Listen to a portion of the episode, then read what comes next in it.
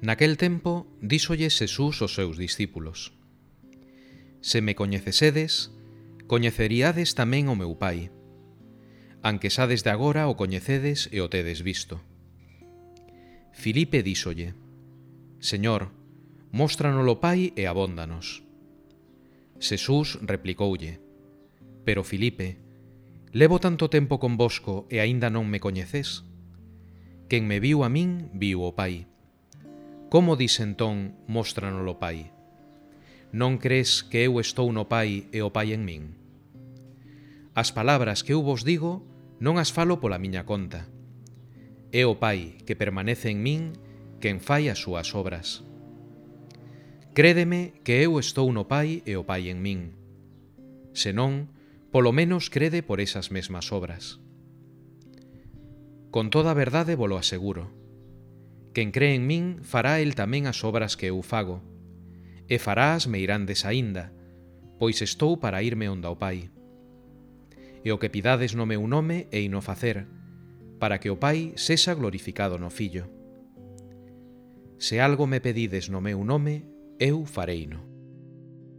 Neste ano xubilar Xosefino celebramos esta festividade de San Xosé Obreiro.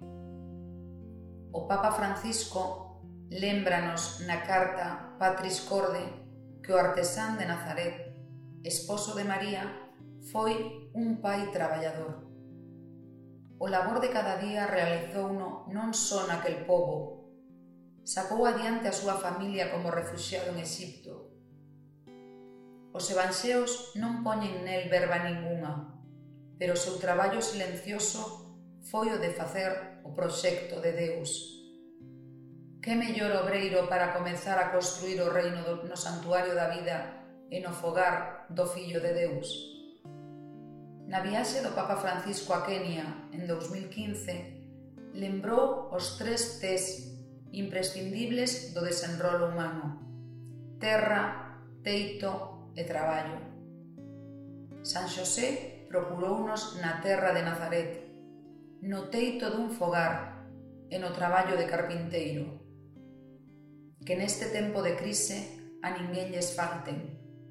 Xesús, en verbas do Papa Francisco, aprendeu de San Xosé o valor, a dignidade e a ledicia do que significa comer o pan, que é froito do propio traballo.